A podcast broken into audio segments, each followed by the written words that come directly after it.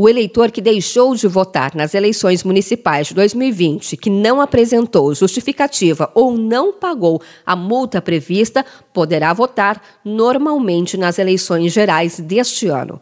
O eleitor que não votou no último pleito não vai sofrer as sanções como impedimento de obter passaporte ou carteira de identidade, fazer inscrição em concurso público e receber remuneração de função ou emprego público.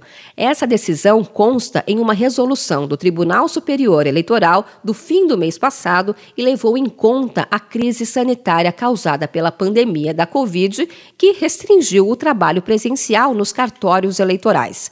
A suspensão das sanções e restrições reafirmam o compromisso da Justiça Eleitoral em garantir o exercício do voto para toda a população como explica o porta-voz do Tribunal Regional Eleitoral do Distrito Federal, Fernando Veloso. Eu acho que a pandemia, como quase todas as áreas da sociedade, nos trouxe aí alguns aprendizados, né? E a gente está mais preparado ainda agora para essas eleições gerais e felizmente também já no novo cenário, né? Porque a pandemia já está bem mais tranquila. A gente acredita que a população vai conseguir votar com ainda mais tranquilidade. O Tribunal Superior Eleitoral ressalta ainda que o eleitor sem biometria não será impedido impedido de votar.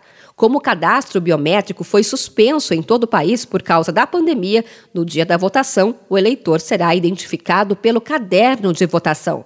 Fernando Veloso, do Tribunal Eleitoral do Distrito Federal, explicou que a suspensão das sanções para quem não votou em 2020 não está prevista para as eleições deste ano. Para as próximas eleições, ou seja, agora já na eleição de 2022, em outubro, a previsão é de que quem deixe de votar venha responder pela falta de compromisso eleitoral, que é obrigatório no país para os maiores de 18 anos e menores de 60. É importante lembrar que as pendências com a Justiça Eleitoral devem ser regularizadas até o dia 4 de maio. Os principais serviços ao eleitor podem ser acessados pelo site tse.jus.br,